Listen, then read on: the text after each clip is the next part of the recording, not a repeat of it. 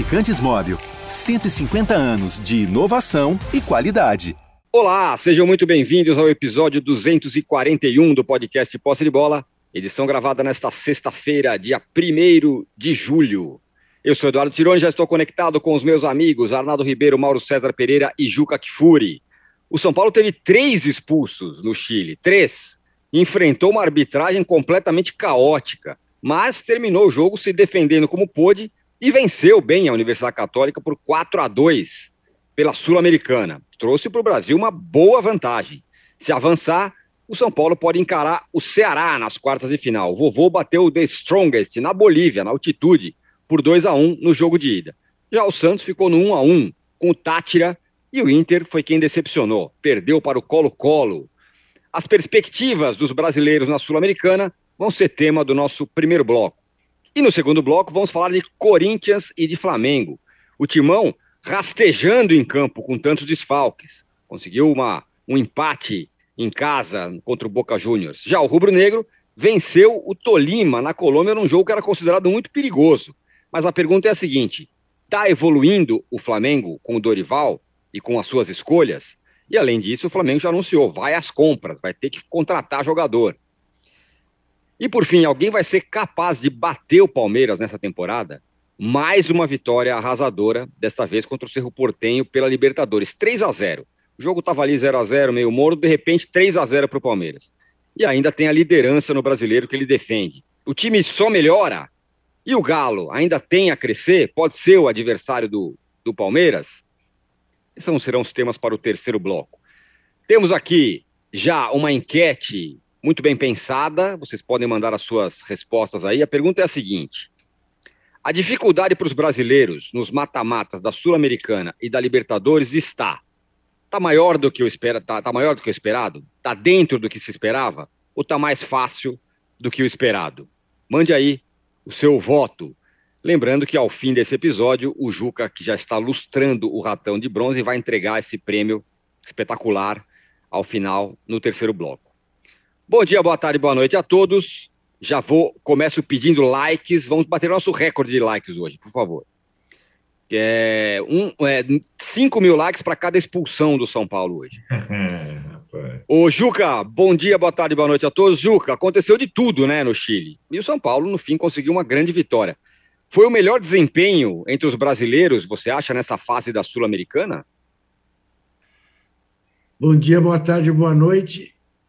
Olha, lamento uh, frustrá-lo, mas hum. eu ainda acho que foi a mais sensacional, assim, do ponto de vista do entretenimento. Sim. Assistir é. aquela resistência com oito jogadores, fazia muito tempo que eu não via aquilo. Futebol raiz. Futebol raiz até do ponto de vista da arbitragem caseira, né? com VAR e tudo. Parece mentira. Aquilo que a gente ouvia a gente, que eu digo no plural majestático, mais eu do que vocês todos e a maioria dos que nos veem. Mas nos anos 60, 70, mesmo no final dos anos 50, que a gente ouvia transmissões dos locutores de rádio brasileiros né, em jogos pela América do Sul e que eles contavam assim verdadeiros assaltos, a gente achava que era exagero, mas não podia testemunhar. E a gente testemunhou o que aconteceu em Santiago. Né? Uh, três expulsões absolutamente rigorosas e que, com um árbitro mais seguro né, e menos mal intencionado, uh, não aconteceriam. E o São Paulo uh, teria garantido a sua goleada, que acabou ficando mais estreita, embora eu considere que o São Paulo já esteja classificado para seguir adiante. Mas a classificação mais difícil, sem dúvida alguma, foi a do Ceará. Você pensar que o Ceará tomou um gol aos cinco minutos, na altitude de La Paz, e conseguiu reagir no segundo tempo, que é quando, em regra, os times não acostumados a jogar 3.600 metros morrem. A, a, campanha do Ceará na Copa Sul-Americana é alguma coisa extraordinária. Né? A exemplo do Palmeiras, está 100%. 100% na Sul-Americana, ganhou sete jogos né? Uh, e encaminhou a sua classificação uh, no Castelão. Então, eu considero que a maior façanha foi a do Ceará. A mais sensacional uh, foi, sem dúvida nenhuma, a do São Paulo. Santos empatou num jogo fra fraquíssimo, mas com grandes chances de ir na Vila né, despachar, despachar o Tátira, e o Inter tem um jogo muito complicado contra o Colo-Colo, que não nasceu ontem, no jogo de volta no Beira Rio. Foi de fato a grande decepção, dois gols com duas falhas ridículas da defesa, né? não foi nada bem o Colorado. Mas, enfim, na Sul-Americana, eu acho que, para responder a sua enquete, hum. a, a, na Sul-Americana as coisas estão mais bem encaminhadas do que poderia, se poderia supor. Na Libertadores, eu estou apostando que três brasileiros se classificam e três não. Acho que se classificam. Acho. Palmeiras não tem a menor dúvida. Corta o braço se o Flamengo não se classificar e o outro braço se o Galo não se classificar. Mas vejo praticamente só para o milagre o Fortaleza se classifica. O Corinthians vai ter que fazer um jogo de extrema superação para se classificar, não acredito. E o Atlético Paranaense teve a chance de ganhar com mais folga do Libertar, não ganhou, vai ter que suar sangue em Assunção para se classificar. Então eu aposto que três ficam fora e três seguem para as quartas de final. Olha, vocês podem nos dar likes já, e tem gente falando aqui, ó, o Thiago já mandou uma mensagem falando assim, ó, dei like e vou ser expulso, ele disse aqui. é, ah, já cheguei já no like para não ser expulso, diz aqui o Thiago Cardoso. O Arnaldo, aconteceu de tudo no jogo, né? Expulsão, juiz maluco, Ceni sendo a, a, atropelado pelo Caleri, jogadaça no quarto gol. E o São Paulo dá uma encaminhada, vai, vamos dizer assim, na classificação, embora agora vai ter esses caras aí suspensos, sabe lá o que a Comebol vai fazer, se não vai suspender é. por mais tempo. Uhum. É, enfim, é um, é um recital de um jogo sul-americano é, a moda antiga, vamos dizer assim. É, tá mais estranho nesse ano, né? É, essa coisa das suspensões de Comebol, é, vale lembrar, por exemplo, o caso do Cantilho, do Corinthians, que a suspensão do cara foi anunciada três dias antes da partida, sendo o cara foi expulso há três meses. Então dá para se esperar tudo um pouco. Não, ainda mais uma arbitragem, como disse o Juca, né? É uma arbitragem que comprova que o VAR não uh, é garantia de nenhuma neutralidade. Pelo contrário, o VAR catapulta as possibilidades de interferência da arbitragem. Cata quem? Pulta! Ah. É. As possibilidades de interferência de arbitragem. Porque daí não é só um cara, pode ser uma equipe trabalhando contra. E ontem foi uma vergonha. Foi uma vergonha, foi uma coisa quase premeditada. Não sei o que aconteceu no intervalo. Normalmente, intervalo serve para o São Paulo virar Cinderela, né? Tipo, não virar abóbora. São Paulo joga sempre bem o primeiro tempo e sempre mal o segundo tempo. Dessa vez, não deu nem para analisar o segundo tempo do São Paulo, porque o árbitro virou abóbora, né? decidiu interferir no jogo de forma substancial. Teve de tudo no jogo, tirando até a vitória do São Paulo fora de casa, né? São Paulo que não vencia nenhuma partida, mesmo quando jogava bem fora de casa, venceu um adversário frágil. A gente já tinha observado a Católica contra o Flamengo na fase de grupos, mas que impôs mais dificuldades ao Flamengo em Santiago do que ao São Paulo. Não fosse o árbitro, o São Paulo passaria o carro. E acho que o São Paulo, mesmo com muitos desfalques, aí que tem um pouco de diferença em relação a quem a gente fala, né? Em relação a outros elencos, até em relação ao Corinthians, que o Juca destacou o São Paulo tem as mesmas 10 baixas do Corinthians atualmente, mas ele tem um elenco com reservas praticamente à altura dos titulares. Então, o Miranda pode ser considerado reserva? Talvez não mais, né? É, o Patrick, é, o, é, o Reinaldo, às vezes em quando, o Gabriel Neves. Então, o São Paulo agora com três zagueiros e um volante, aquela formação encontrou uma segunda forma de jogar. Tinha uma forma de jogar no Paulista e agora está com uma segunda forma de jogar. Tem um aí uma um, ainda nessa semanas de carnificina para os clubes brasileiros, aqueles que estão em três frentes, são dez em três frentes, inclusive o próximo adversário do São Paulo, que foi mal na Sul-Americana, o Atlético Goianiense perdeu do Olímpia 2 a 0 e vai ter muita dificuldade de reverter. É, o São Paulo tem nas Copas um, um caminho, porque no brasileiro ele ficou muito atrás. E aí a situação se assemelha mais à do Flamengo, né? Que, que também está muito atrás no brasileiro, mas que passando por essa tormenta, se conseguisse classificar também na Copa do Brasil, o jogo com o Galo é absurdo, assim como é o desafio do São Paulo na, na Copa do Brasil contra o Palmeiras. Então o Flamengo tem que se classificar contra o Galo, São Paulo contra o Palmeiras.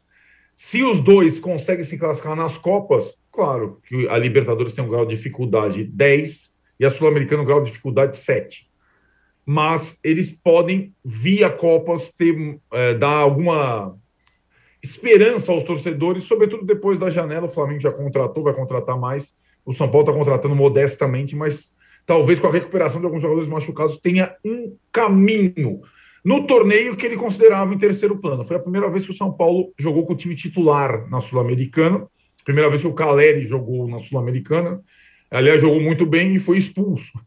É, então, acho que na partida da volta, fazendo o dever de casa que ele costuma fazer, ele avança e aí teria, o Juca falou bem, um jogo muito interessante com o Ceará, né? Lembrando que só o Ceará fez melhor campanha que o São Paulo na Sul-Americana. Então, num confronto hipotético entre os dois, a decisão em Fortaleza. Primeiro jogo no Morumbi.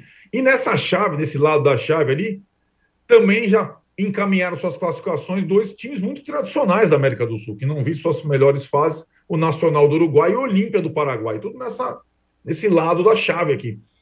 Então, a, a Sul-Americana, que até agora, como é que é, Mauro? Aquela carne assada com. Você corta com, com garfo, nem precisa da faca, ela vai é, propor desafios um pouco maiores a partir das quartas de final.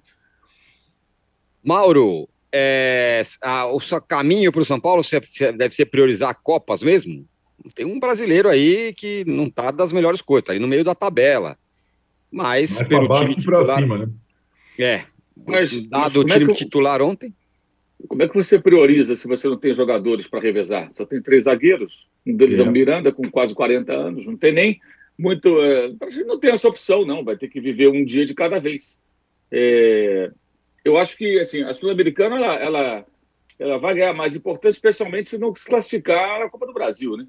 Porque uhum. seria a única possibilidade aí de avançar, de brigar por um título, e assim, mais um ano para o torcedor até o final da temporada, só com possibilidade de conquista de, conquista de vaga em Libertadores, acho muito pouco, né? Pelo menos uma tacinha, o clube tem que brigar por ela. Então, acho que a Sul-Americana ganha importância, mas acho que a preocupação imediata do São Paulo tem que ser com relação a como é bom mesmo, com relação a punições aos jogadores suspensos. Porque, bem, pelo histórico da Comebol, o Nestor deve pegar mais de um jogo.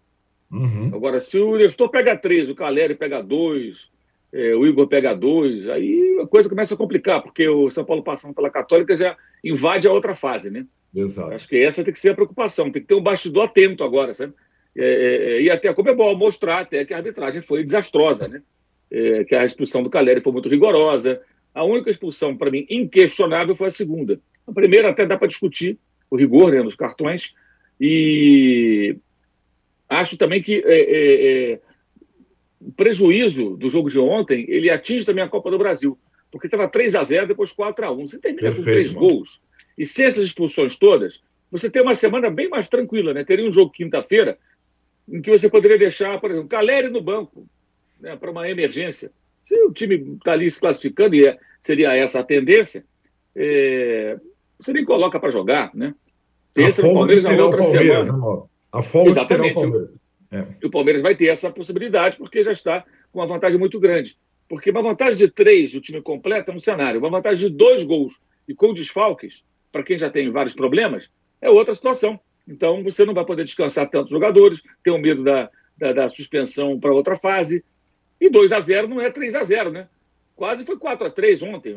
Perderam o gol feito. Aliás, o que, que foi o Léo Pelé no final do jogo, hein? Entrou Nossa, o TAP ali deitado e rolava, passava todas assim, parecia que tinha um, um sei lá, uma manteiga na frente dele. É uma facilidade. de lateral é duro, é duro. É Mas minha nossa, é, ele mudou de posição, mas não ganhou uma.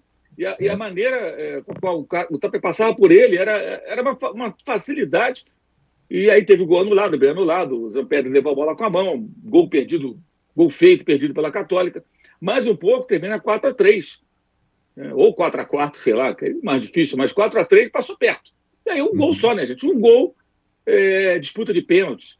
Então o São Paulo não vai ter na quinta-feira um jogo assim tão administrável, pelo menos antes de entrar em campo, antes de a bola rolar, como terá o Palmeiras. E teve essa possibilidade. Isso muito em função, claro, da, da arbitragem. Eu acho que aí tem que, desde já, já deixar claro para comer bola a satisfação do clube e ver o que é possível fazer, não para ter vantagem, mas para não ser mais prejudicado.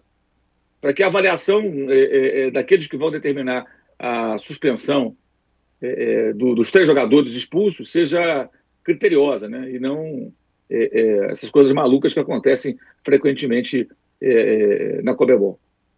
Ô, Juca, essa história da, de, de reclamar na Comebol, ontem já no, no, na coletiva depois do jogo, o Ceni já falou e já falou abertamente, né? O São Paulo já foi mais forte nos bastidores, já não é mais assim e tal. Quase que falando com a diretoria, pelo amor de Deus, vai com o pé na porta lá na Comebol e reclama. Não adianta mandar carta com estrelinha tal. Tem que ir lá e reclamar de verdade, né? Sobre isso. Porque senão vai ser o que o Mauro falou, né? É, o que São Paulo precisa fazer agora é exatamente a pressão para que o julgamento desses três jogadores que foram expulsos não seja o estilo do que aconteceu com o Cantígio. Né? E, de fato, o São Paulo até trouxe o então presidente da Confederação Sul-Americana, Nicolas Leoz, para ser operado aqui, quando teve um problema de saúde. São Paulo conseguiu Einstein para ele e tudo mais. São Paulo sempre teve esse trabalho de bastidor com a Comebol, né? E ao que tudo indica, segundo o próprio Rogério Ceni, né, que bota todos os dedos nas feridas das omissões da direção do São Paulo, né, é, perdeu é, perdeu esta força. Vai ter que arrombar a porta mesmo para não ser duplamente prejudicado. Já foi o suficiente em Santiago para ser mais prejudicado no julgamento. Né?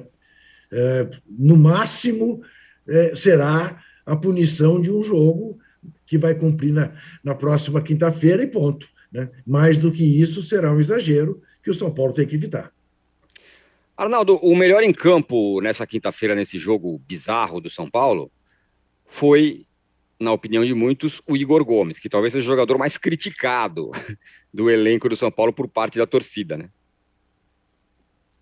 É, eu acho que é, dentre as coisas positivas do trabalho do Rogério, é, e eu me recuso a ter a, a carga de ser o maior crítico do Rogério, acho que o Rogério é um técnico ainda em formação, e ele é excelente no pré-jogo, na armação das partidas, e tem dificuldades ainda no durante. Entre as várias é, contribuições do Rogério para essa temporada está o novo posicionamento do Igor Gomes, que era um jogador que se cansava rápido, corria errado, jogava muito próximo ao gol e ele não tem grande poder de finalização. E passou a ser um jogador, sobretudo depois da contusão do Gabriel Sara, importantíssimo. Não é só o Igor Gomes, né? É, o Rogério inventou posição diferente para o Patrick, posição diferente para o Nestor, posição diferente para vários jogadores e conseguiu tirar muita coisa boa é, do elenco que ele tem até agora. E acho que o Igor Gomes, que é, ele era uma promessa vista assim fisicamente, é ah, o novo Kaká, nunca foi. Até o Kaká deu entrevista sobre o Igor Gomes essa semana dizendo que ele é perseguido injustamente. Ele tem, digamos, o físico parecido com o Kaká, a passada e só. Só, só, só. Mas ele é um jogador é, incansável, dedicado, é, tá em todos os lugares do campo e teve um lance de efeito ontem, porque aí sai o lance de efeito. Eu costumo dizer que o Igor Gomes, assim como vários jogadores é, é, que são mais, vai, táticos, poderia dizer assim. Ou, eles aparecem muito mais quando você vai assistir um jogo no estádio do que um jogo na televisão, porque aí você enxerga a funcionalidade do cara. O cara está em todo lugar do campo. O cara defende, ele arma e ele chega na frente. E, e acho que, além da nova posição que o Rogério arrumou, a entrevista em que ele defende publicamente o Igor Gomes, lá atrás, né, Tirone? Quando ele foi vaiado uma vez na saída de campo pedindo apoio, serviu para virar a chave de muita gente. E aí é aquilo que o Juca fala. O Rogério, é, ele, ele consegue, é, nas declarações, botar o dedo em todas as feridas e, inclusive, agora, de novo, confortável no cargo, no comando do time, com apoio completo do torcedor, também direcionar esse torcedor, né? E no caso da, do Igor Gomes foi muito assim. É, foi depois de um apelo, digamos, do Rogério numa entrevista, que o torcedor passou a incentivar e não perseguir. Tem ainda a perseguição, mas daí vai ter para todo o clube. Vai ter para o Corinthians, para o Flamengo, Juca aqui sabe bem, o Mauro sabe. tem a Cybers, a torcida Cyber, aquela que fica, como você fala, tirando na cadeira do gamer, tudo com, né? Gamer, Cyber, e no Twitter, e nunca ou poucas vezes colocou o bumbum na arquibancada para assistir um jogo de futebol, né? Muito bem. Ó, queremos mais likes, viu? Falei aí que já dá 5 mil likes para cada expulsão, não estamos nem perto disso. Vamos chegar aí a 5 mil likes e vamos fechar o primeiro bloco do podcast Posse de Bola 241. E no segundo bloco vamos falar do Flamengo, vamos falar também do Corinthians. O Flamengo talvez tenha encaminhado ou chegado perto da classificação. Vamos falar sobre isso. Já voltamos. Oi. Talvez fosse melhor nem falar do Corinthians hoje, Hum. Porque eu estou imaginando uh, que você esteja preparando para segunda-feira um programa totalmente dedicado ao glorioso Esporte Clube Corinthians Paulista para comemorar os 10 anos da conquista da Libertadores. Inclusive, inclusive, Juca, no fim do segundo bloco eu tenho um recado para vocês sobre essa questão. Então, portanto, e, aguarde. E eu recado importante. Eu recomendo aqueles que forem assinantes do Wallplay que vejam o documentário que o Wallplay está apresentando sobre os 10 anos, com figuras desconhecidas daquela noite de 4 de julho e com o Gandula daquele jogo, que é um personagem absolutamente maravilhoso maravilhoso. E uma entrevista belíssima do Gamarra, que foi com a filha ver aquele jogo, porque a filha exigiu, e ele foi na arquibancada. É lindo o documentário. Muito bem. Você furou o que o meu recado no segundo bloco, mas está ótimo, está dado. Ah, é? Você ia falar é, disso? É, claro. Ah, é, que, é que eu vi ontem, né, evidentemente. Muito bem. Tá Fechamos aqui o primeiro bloco do podcast Posse de Bola. Já voltamos para falar do Corinthians e também do Flamengo. Não saia daí.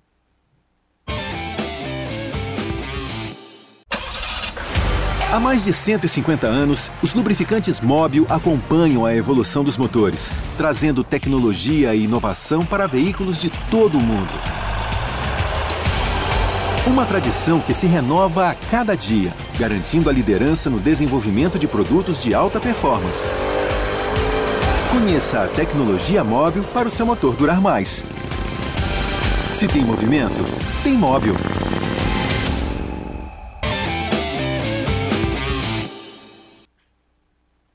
Estamos de volta para o segundo bloco do podcast Posse de Bola número 241, esperando o seu like. Vamos chegar a 2 mil likes agora, vai, por favor. A nossa enquete está aqui. Qual a dificuldade dos brasileiros no mata-mata sul-americano Libertadores? Está maior do que o esperado, 15%, dentro do esperado, 67%, e mais fácil do que o esperado, 17%. O resultado em Ibagué do Flamengo talvez tenha sido maior do que o futebol. A pergunta que eu faço, e já vi você falando, mas queria ouvir de novo, dá para você ver evolução nesse time do, do, do, do, Dorival? E aí e também o clube vai às compras, correto? Manda a mala, Arnaldo. Eu sei. É, Fala, eu, Juca. Eu... Bom. Você acionou o Arnaldo, tudo bem, vamos, Arnaldo. é, o Flamengo, é...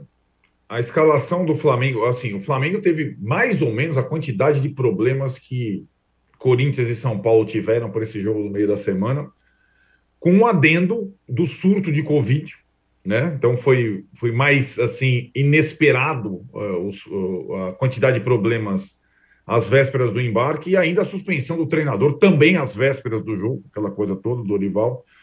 E a escalação, de fato, até me chocou. Era um time muito é, veterano, pouco combativo, mais de time do papel do que time efetivo que começou o jogo. E convenhamos, o Flamengo no primeiro tempo é, não fosse o goleiro, o zagueiro tirando em cima da linha, é, teria perdido o jogo. O Tolima jogou mais que o Flamengo, mesmo com aquele golaço do Andreas Pereira. No segundo tempo, com algumas alterações, o Flamengo equilibrou, até teve a bola 2 a 0 com o Pedro, acabou não matando a partida. Tem uma coisa a ressaltar, para quem observou o Tolima na primeira fase, no grupo do Atlético e do América Mineiro, então ele jogou contra dois brasileiros. O Tolima jogou melhor as duas partidas como visitante do que como mandante, as duas em BH. Então, ele é um adversário chato fora de casa. É, então, o Flamengo teve um grande resultado, mas acho que não está a parada definida ainda.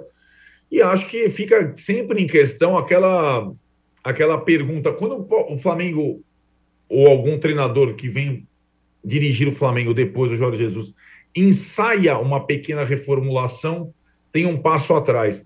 É que agora teve tanto desfalque que você pode dar um desconto, mas eu, o time que estava sendo ensaiado naquela vitória sobre o América no Maracanã, claro, circunstâncias diferentes, Maracanã, adversário tudo mais, com o Pedro Gabigol, com três caras no meio mais combativos e tudo mais, é, foi desfeito é, na partida seguinte. Vamos ver qual vai ser a próxima cartada. Eu também é, insisto que o, o Flamengo vai ter que lidar com os meios de semana, que são prioritários agora é, mesmo com a distância grande em relação ao Palmeiras no Brasileiro, ele vai ter que fazer opções muito por conta dos desfalques. Aliás, mudaram o protocolo do Covid no, no Brasileirão. Você soube, Juca? Isso. Agora é só testar de vacinação. Se você testar negativo, se você testar positivo, você pode jogar. É diferente da Comebol. Então, é, no Brasileirão, se você tem lá a, a vacinação completa, você pode atuar. Na Comebol ainda é aquela questão: o teste negativo te tira é, e tem um protocolo a cumprir e tudo mais. Enfim, mas acho que o Flamengo é, tem agora, na volta, nos meios de semana em sua casa, com o apoio de sua torcida, dois jogos cruciais antes da abertura da janela e do mercado. Tolima em casa e Atlético em casa. Esse jogo vai ser um jogaço importante é, nas pretensões sobretudo do Flamengo na temporada. Vale lembrar também, é, ou vale projetar, se o Atlético também vai ter garantido a sua contra o Meleque. Vai acontecer tudo depois da Libertadores. Mas esse jogo com, com ares de revanche e tal vai ter muita importância fechando o mata-mata da Copa do Brasil. Manda então, lá, Mauro. É, é, eu acho que assim, não esperava grande evolução pela, pela situação do jogo, né? Mas também não era para jogar uma partida tão patética, né? É, acho que a grande, a grande notícia após a partida para o torcedor é, foi que o jogo terminou com vitória, mesmo sem merecer. É, não, ninguém deve se iludir com a atuação do, do Rodinei, né, porque o Rodinei faz um jogo ou outro eventualmente bom que deva, deva renovar o contrato. É, a mesma coisa vale para o Léo Pereira, né, não é um jogo ou outro bom do Léo Pereira que vai fazer dele o novo zagueiraço que não pode ser vendido. Pelo contrário, acho que o Rodinei não deveria nem renovar. E o Léo Pereira, se alguém se interessar por ele, fizer uma boa proposta em função desses jogos aí que ele fez, bons jogos que ele fez, dois últimos, vende rapidinho. Vende rapidinho. Não dá para se iludir com um, dois jogos, gente. É, isso é muito claro. Agora, é assustador perceber que eles dois sustentaram uma defesa. A atuação do Felipe Luiz foi um negócio muito triste, um jogador do nível dele, né, nos seus melhores momentos. O Diego Ribas, constrangedor, constrangedor se ele tiver um pingo de autocrítica como jogador de futebol, ele vai pensar seriamente se deve ou não até o final da temporada. Tem a menor condição de jogar no meio-campo num jogo como esse, num jogo disputado, num jogo brigado. É, a função dada a ele foi um equívoco, a correção demorou, inclusive, poderia, pelo, pelo menos no intervalo, ter trocado. Ele ainda voltou para o segundo tempo, e aí foi feito ali um ajuste. É, o Andrés fez um gol, isso evidentemente não apaga a falha que ele teve na final. Acho que é, é tirando é, é, a questão do acerto com o e o Flamengo não levando adiante, né, que evidentemente não é o mais adequado, é bom lembrar o seguinte também, o jogador custava 20 milhões de euros. Né? Acho que essa que foi a, a, a grande questão. Não é, uma, não é uma defesa nem um, um ataque, é só tentar lembrar. quando ele veio para o Flamengo, estava com valor estipulado de 20 milhões. E o Flamengo foi lá e negociou, caiu para 10 milhões. Só que quando foi negociar, ele já tinha as suas costas né, carregando né, o peso da falha na final da Libertadores. Se não fosse a falha, provavelmente ia achar um bom negócio. E o jogador teria sido contratado. E ele fez algumas boas atuações, mas eu acho que, agora, independentemente de qualquer coisa, tá, do acerto, depois voltar atrás, da falha na final, eu acho que o Andréas ele é um bom, é um bom meio-campista, mas ele não produz algo que justifique tal investimento para um clube brasileiro. Para um clube europeu, 10 milhões de, de euros, ok. Para um clube brasileiro, eu acho, eu acho que ele, ele não joga tanta bola. Ele não faz tanta diferença. Ele não muda o patamar do time. Ele não desequilibra jogos fez um gol muito bonito dessa vez, mas quantos jogos ele deu assistências espetaculares, é, é, fez tanto design, interceptou, armou, comandou o meio-campo? Não, ele é uma peça que funciona bem ali em determinados momentos. E foi mais agora na reta final. Não acho que ele valha o dinheiro para um clube brasileiro, não contrataria pelo que ele apresentou e carrega essa marca que vai carregar para sempre. Toda vez que ele cometeu um erro, por menor que seja, que ele cometesse, eu lembrar da final da Libertadores, que foi uma falha, a maior falha da história do clube, preço muito caro, é, é, é, que o Flamengo e sua torcida pagam pelo erro dele, embora ele tenha sócios no erro também, né? Mas isso já falamos lá atrás, não vamos ficar voltando. Então, se a atuação for horrorosa, o Flamengo tem que sobreviver na Libertadores e tentar corrigir os seus problemas pouco a pouco.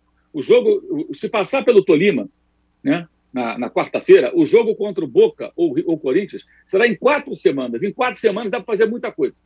Dá para, por exemplo, não escalar mais a geração de 85. Esquece Diego Alves, Diego Ribas Felipe Luiz, talvez, numa situação bem peculiar, né, bem própria, que ele possa entrar, fazer um terceiro zagueiro, né, com o lateral à frente dele. Quem sabe, né, para fazer uma proteção, uma saída de bola, jogar uma parte de um jogo, ele possa colaborar.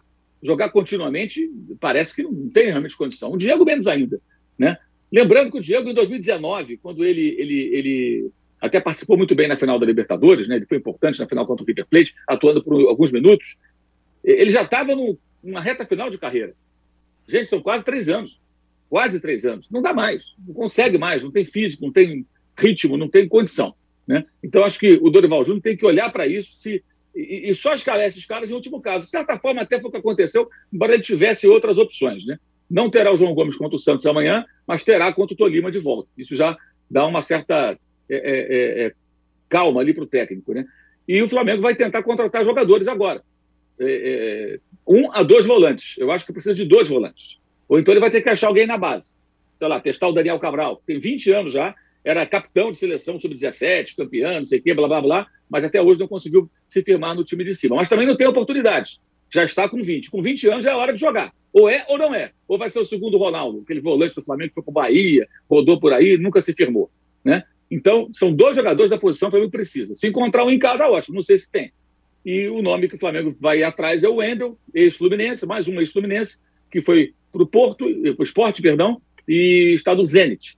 Diante dessa possibilidade de trazer jogadores da Rússia, é, é, é, a, é prioridade, é, é o primeiro alvo, digamos assim. Mas outros jogadores o Flamengo precisa de um lateral direito para ontem, não se iludam com o Rodinei em um ou dois jogos, precisa de um jogador de velocidade, porque o Bruno Henrique está contundido, não é o Cebolinha, eu digo um jogador de velocidade, um cara que arranca com a bola, um cara que é, você vai lançar e ele vai, ele vai sair em velocidade, independentemente de, de drible, de trazer a bola para dentro, de fazer aquelas jogadas que o Cebolinha faz, é uma outra característica. Para mim, o Cebolinha é mais Michael. Acho que falta um Bruno Henrique, que vai ficar muito tempo parado.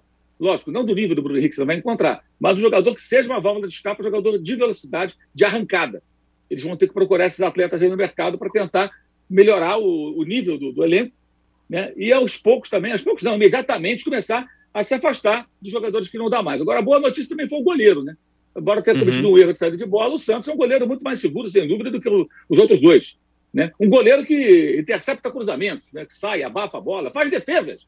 A bola vai no gol, ele defende. É um negócio extraordinário. O torcedor do Flamengo não sabia muito bem o que era isso, não. Chuta, entra. Agora chuta e não entra. Ele defende a bola. É impressionante. Impressionante. Ele usa as mãos e ele impede que a bola entre no seu gol. Ao contrário do que aconteceu em Belo Horizonte. Chutava e entrava, chutava e entrava. Dos dois jogos.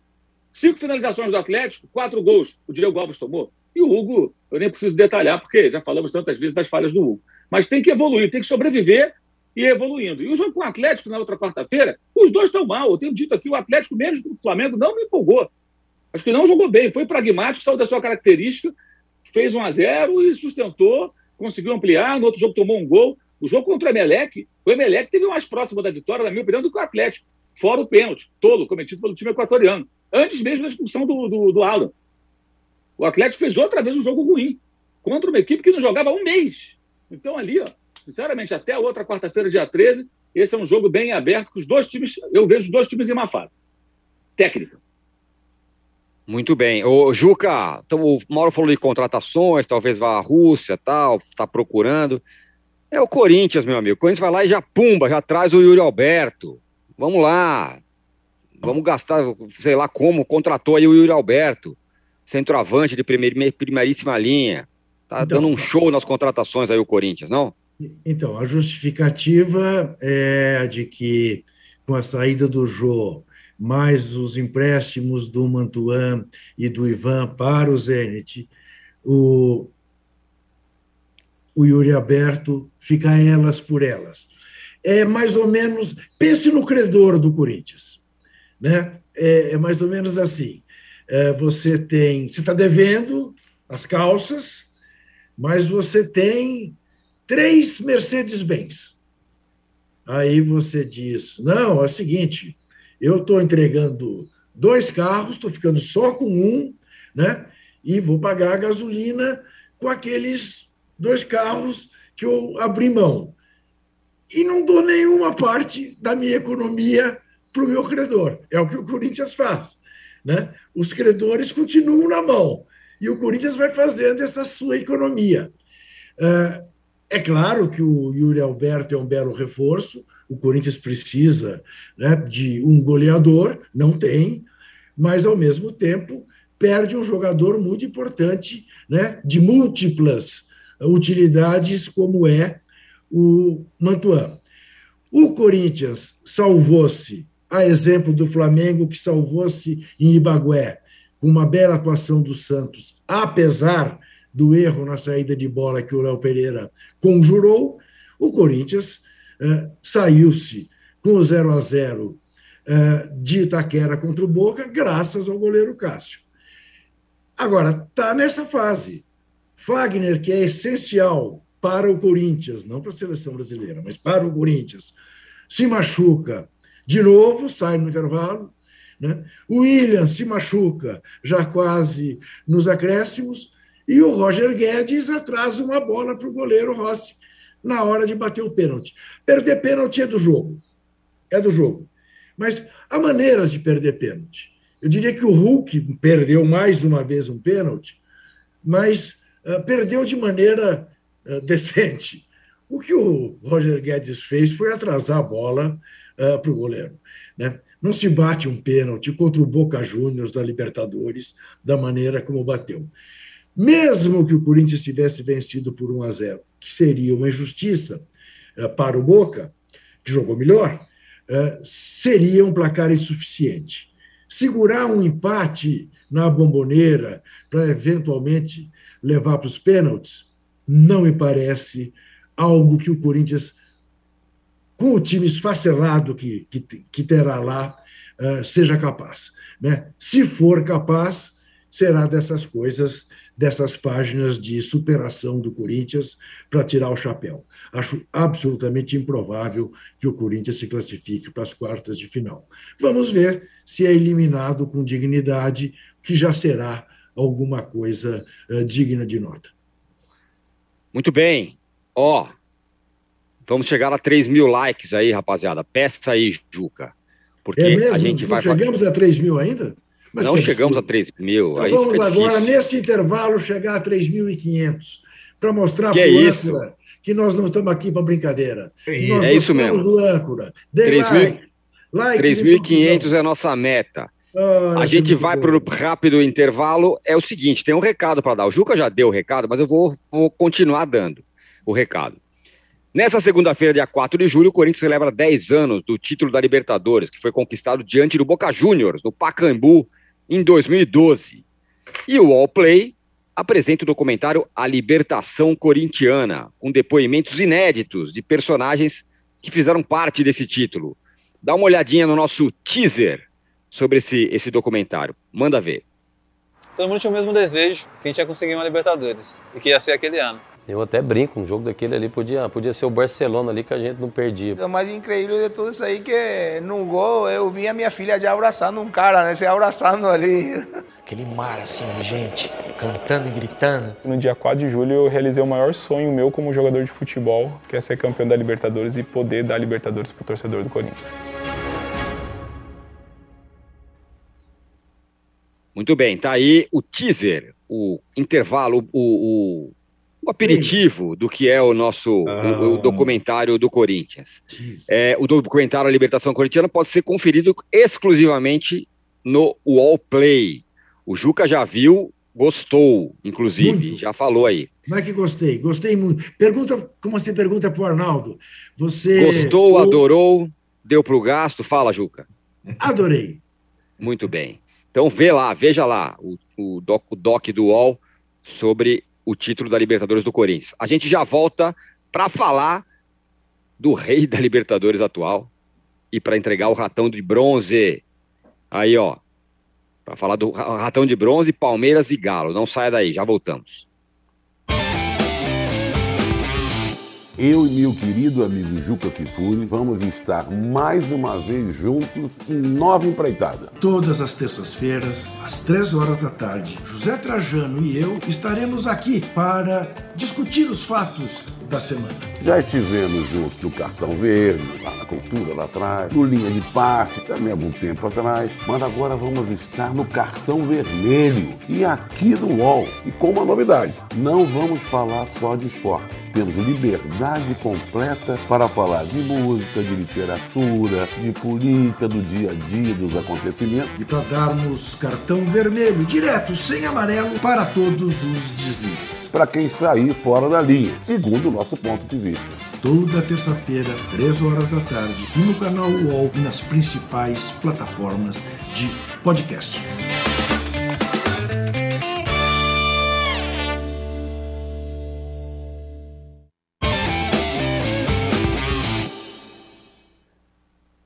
Estamos de volta para o terceiro bloco do podcast Posse de Bola e sem mais delongas, o Juca já pode entregar o ratão de bronze da semana. Por favor, Juca.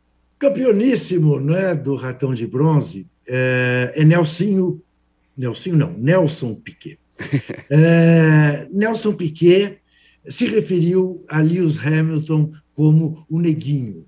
Não satisfeito hoje está correndo uma segunda parte da entrevista, ainda fez declarações homofóbicas em relação a, a, a, a, a, Lewis Hamilton.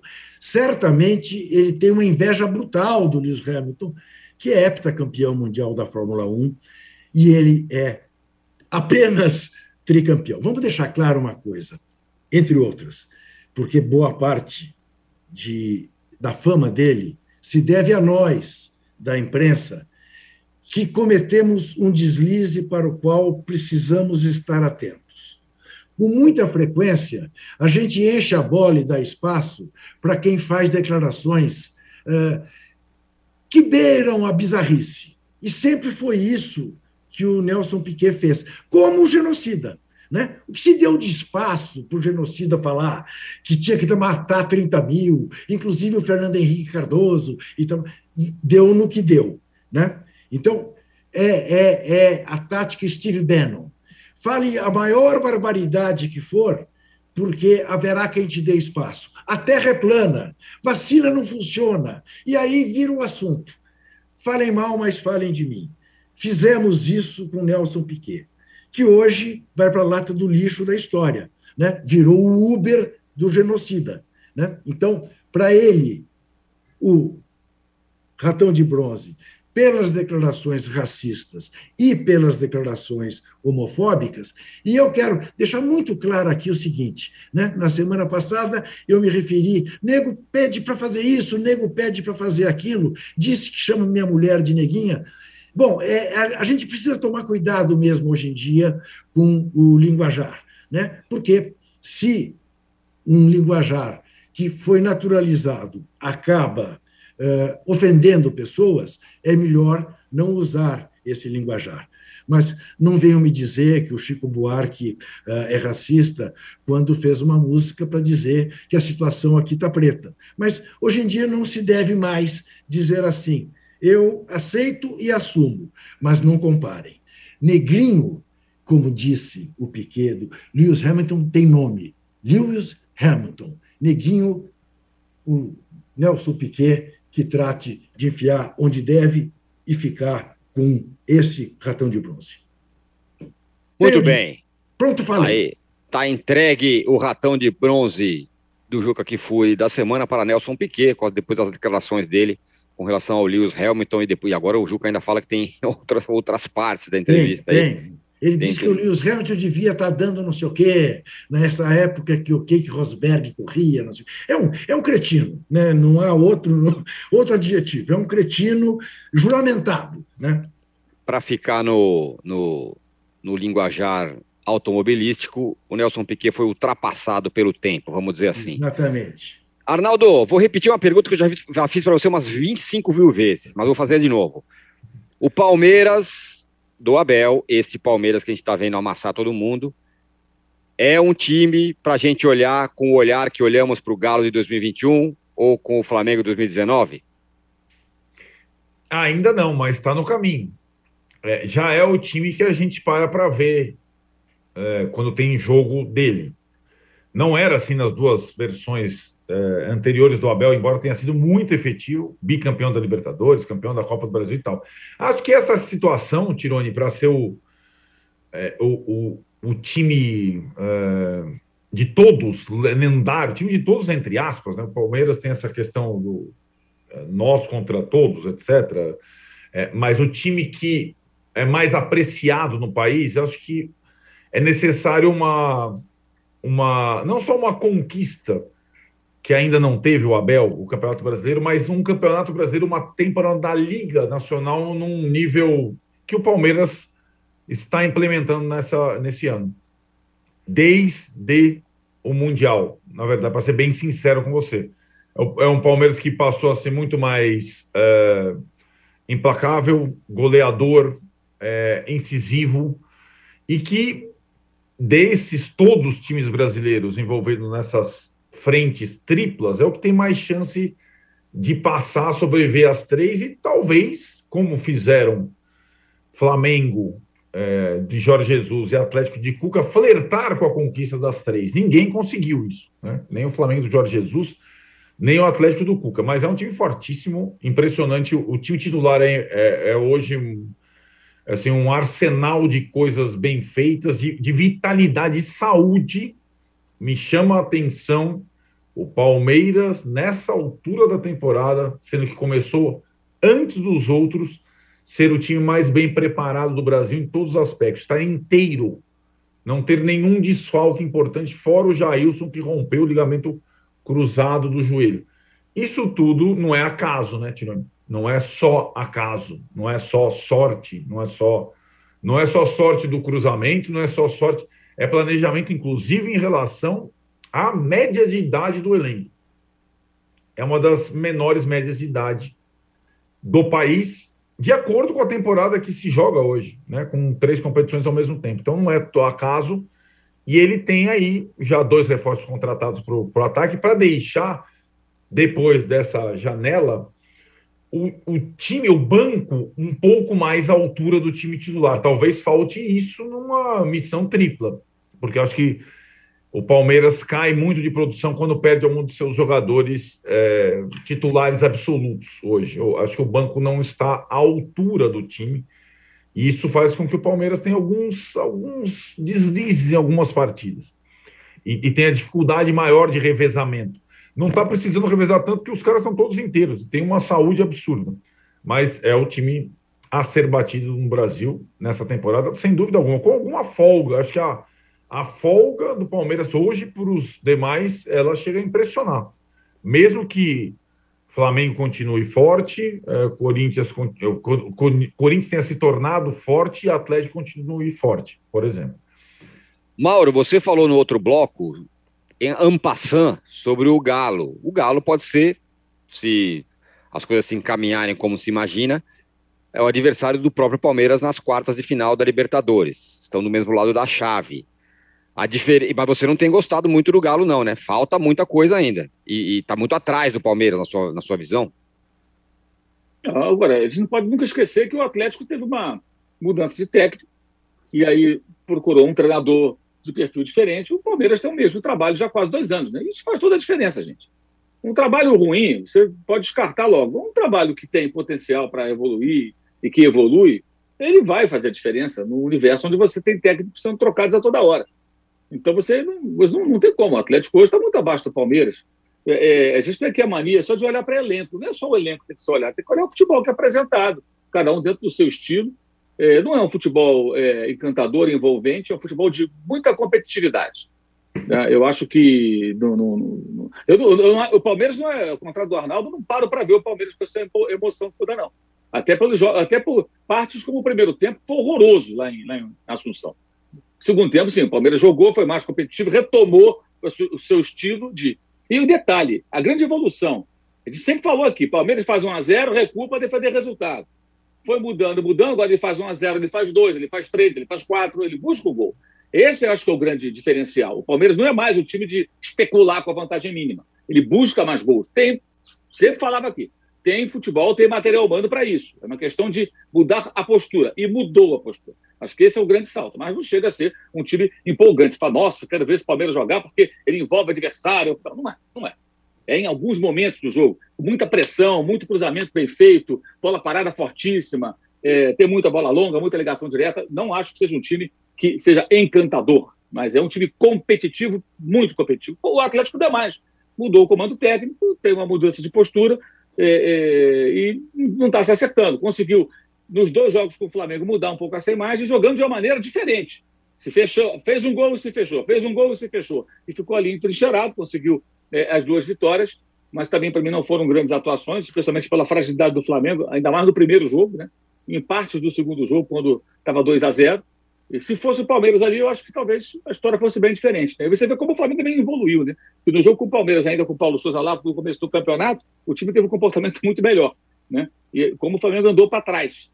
Mas é, é, foi mais uma vitória, assim, é, é, um adversário ruim, mas não é problema do Palmeiras. O Palmeiras vai lá, ganha com autoridade, há maneiras e maneiras de ganhar de um adversário ruim. A melhor delas é você fazer um placar elástico. Poderia ser mais. Agora, o Cerro Porteiro é fraquíssimo, né? Pelo amor de Deus. Que time ruim. Aquele último gol do Palmeiras dá até pena. Bola vai, o goleiro defende, o Jean volta para o mesmo jogador, o Murilo faz o gol, pelo amor de Deus. É um time muito fraco. Não chutou nenhuma bola no gol. Nenhuma bola. O time joga em casa contra o bicampeão do, do, do, do certame e não, não, chuta uma bola no gol adversário. Aí não dá, né? Te contar, né? Então vai tomar um pau aqui na volta se o Palmeiras jogar com fome. Acho até que não vai ser assim. Talvez o Palmeiras administre, poupe os jogadores, põe os navarros da vida para jogar lá e tal. E, e vamos que. Falei em Navarro e o Botafogo. Não vai falar do Botafogo, não, cara? Ah, vamos falar. Boa, boa lembrança. que América, sapatada, olha, rapaz. Olha, já tem, já tem botafoguense apaixonado, daqueles que acompanham o time é, criticando bastante aí o Textor. É, eu estou lendo aqui um deles, inclusive, que tem tudo quanto é jogo do Botafogo, dizendo que o Textor, Textor tem que deixar de ser fanfarrão. É, é então, assim, já está começando a haver uma, uma, uma, certa polêmica aí, e eu acho que isso é importante frisar. A preci... Já falamos sobre isso aqui, a precipitação de quem acha que ah, a SAF vendeu, chegou um cara com dinheiro, resolveu. Não resolve tudo. Não basta ter dinheiro para você. Fosse assim, o Atlético com os mecenas estaria hoje num estágio muito diferente do atual. Uma troca de técnico, jogador que não vai bem. E o Botafogo está longe de ter um bom investimento no futebol brasileiro. Ontem, ontem escapou de tomar demais do América. Está virtu virtualmente eliminado da Copa do Brasil. Hum. E o uhum. América é hoje um dos piores times da Série A.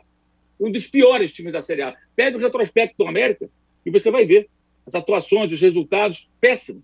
E ontem o América deitou em cima do Botafogo, negócio assustador. Lembrando que o Botafogo no domingo contra o Fluminense foi horroroso. Primeiro tempo com 16% de posse de bola. Fluminense dominou o jogo quase que completamente. 1 a 0 foi um placar extremamente mentiroso no, no, no, no Engenhão, Newton Santos, no domingo passado. Então, acho que é uma lição importante para todo mundo. O Vascaíno que está animado, ah, vem aí a nossa SAF também. Não é assim automático. Chegou a SAF, liga na tomada e está tudo resolvido. Não é assim tão simples. Né? E, de fato, o investidor do Botafogo é, é, aparece, balança a bandeira, dá declarações, vai na televisão, dá longas entrevistas, cheio de planos, mas a caminhada é muito mais difícil do que as pessoas acreditavam. E está aí, está sendo bem, bem complicado para o Botafogo esse período. Ontem alguém tweetou é, alguma uma coisa engraçada. Testor, gringão, vem dar satisfação. Ô, Juca, é isso, né? Pode ter grana, pode ter o que for, mas o Botafogo, que decepção, né? Ele tá praticamente não. eliminado. Não, mas veja bem, quer dizer, primeiro é o óbvio, né? SAF não é panaceia. É, e você pode ter uma SEF mal administrada e ser pior do que o modelo associativo. Né? É, o Textor deve estar surpreso, porque não esperava que um bem um América fazer uma coisa dessa né, no Setfire. É, o América é nosso. É, não, América, o América ganhou o AI sem menor, maiores problemas e, de fato, 3 a 0 foi pouco. Era para ser 5, 6. É, Vasco também perdeu, né? Novo Horizontino perdeu sua invencibilidade, era o único time invicto na Série B, mas está aí com uma certa gordura, né? Tomara que volte para a Série A. Cruzeiro está sobrando, né, Juca, na Série B? Quem? O Cruzeiro. Cruzeiro, ah, SAF está sobrando. E joga, com, e joga com o Lanterna nesse final de semana, sim, Vila Nova. Sim, Depois sim. vai ter o jogo com o Fluminense aí. Esse aí, esse jogo Isso. aí não sei, não, cara. Jogo Isso, aberto. Também, também acho. Agora, também não quer dizer né, que o Ronaldo chegou lá é. e resolveu a vida do Cruzeiro. O que eu acho de muito bom que esteja que está acontecendo tanto no Vasco eh, quanto no Cruzeiro é a demonstração de confiança de que alguma coisa nova e eventualmente positiva possa acontecer nos dois clubes, que tem se materializado no respaldo do torcedor, de lotar os estádios em que ambos jogam. Né? Isso é muito bom, isto cria um clima positivo, mas pé no chão, né? É, é, isto está longe de dizer que os problemas estejam é, resolvidos. E enquanto o Botafogo achar, enquanto o Textor achar que o problema do Botafogo é ganhar público internacional e não recuperar a marca aqui no Brasil, o Botafogo correrá esse tipo de risco né, de, de, de, de incorrer em vexames, como aconteceu no Horto uh, na noite desta quinta-feira. Juca, foi, é. pode falar.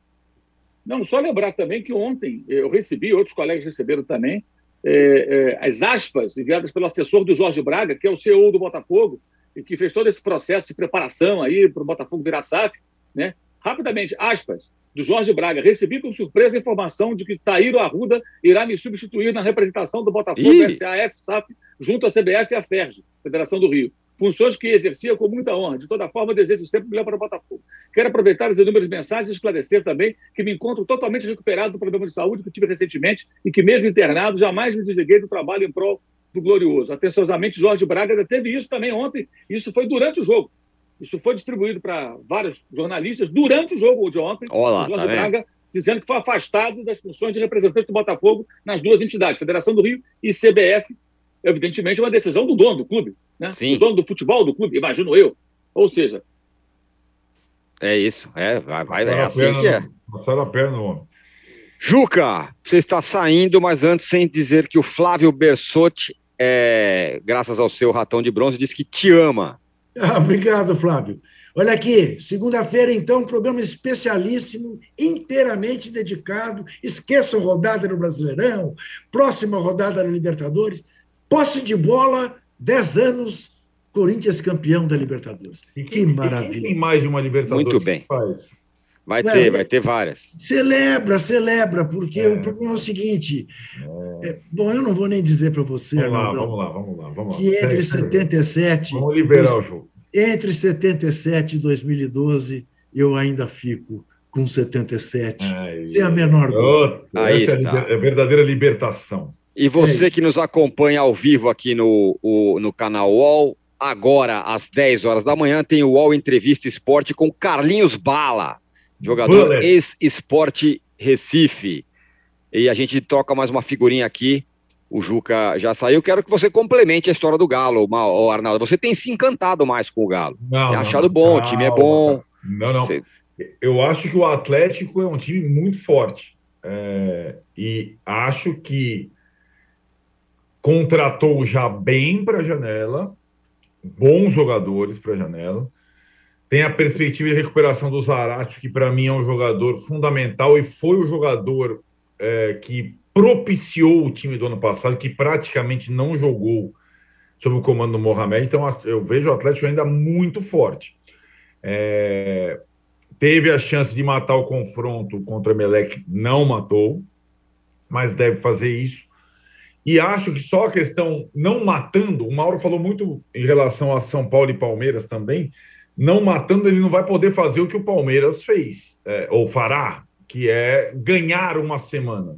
Então o Atlético tem um jogo com o Juventude agora em Caxias, provavelmente vai com o time é, alternativo, como quase todos os envolvidos em frente tripla vão nesse final de semana, viu, Tirone? Que vai ter de mistão no brasileiro, rapaz, você não vai ter rodada da Série B mais palpitante nesse aspecto. E é, é a possibilidade do Palmeiras também abrir uma frente no brasileiro, né, Tirone? E vejo que o Atlético tem teve a dificuldade de vencer o Fortaleza, agora pega um outro do, do da turma de baixo o Juventude, mas Juventude descansado. Lá em Caxias, vamos ver se o Atlético consegue vencer mesmo com o time alternativo. Mas acho que ainda é um dos candidatos às três frentes. O time é muito forte, tem muito bom jogador e tem o melhor jogador do Brasil hoje, mesmo perdendo um pênalti decisivo. Muito bem. O posse de bola desta sexta-feira. Foi? Pode falar segundo os colegas da imprensa europeia, São Paulo está metendo o pé. Então ah, tá é, eu ia, exatamente, já falar isso. Ó, São Paulo na pista, portanto, hein? o, o, oficializou. Oficializou. É. é, então, então, então já é oficial. É, tem que saber qual é a dele, né? Se ele está saindo realmente porque está insatisfeito com o mercado do clube, né? O que é muito estranho, porque o mercado ainda tem tempo, né? Para ser feito. É, ou se ele já está engatilhado com alguma coisa, né? Ele está usando esse, essa desculpa aí para pular fora. Agora, se ele ficar realmente na pista, é para muito clube brasileiro ficar de olho, né? É, pois Vai é. que ele exato. quer voltar para a América do Sul, não sei. O homem é meio doido, né? A gente não sabe pois o que é. tem na cabeça. Mas isso aí já, já dá uma mexida no mercado aí, pode, pode significar, dependendo dos planos que ele tem, claro. É, é, se é ficar na Europa, se já tem alguma coisa engatilhada. Vamos ver. Boa, boa, boa importante informação. Então, São Paulo na pista. Vai que volta para o Brasil. É isso aí, Arnaldo, Mauro, Rubens nos bastidores, Paulo, Fernando e todo mundo que esteve com a gente aqui. Chegamos a 3,7 mil likes. Quase chegamos. Não, passamos do que o Juca falou. Olha lá. Excelente. Aí, meu. Tá vendo? Segunda-feira estaremos de volta. Tchau. Você pode ouvir este e outros programas do UOL em uol.com.br/podcasts. Posse de bola tem pauta e edição de Arnaldo Ribeiro e Eduardo Tironi. Produção de Rubens Lisboa. Operação de ao vivo de Fernando Moretti e Paulo Camilo. Coordenação de Fabrício Venâncio e Juliana Carpanês. Os gerentes de conteúdo são Antônio Morei e Vinícius Mesquita. E o diretor de conteúdo é Murilo Garavello. Uau.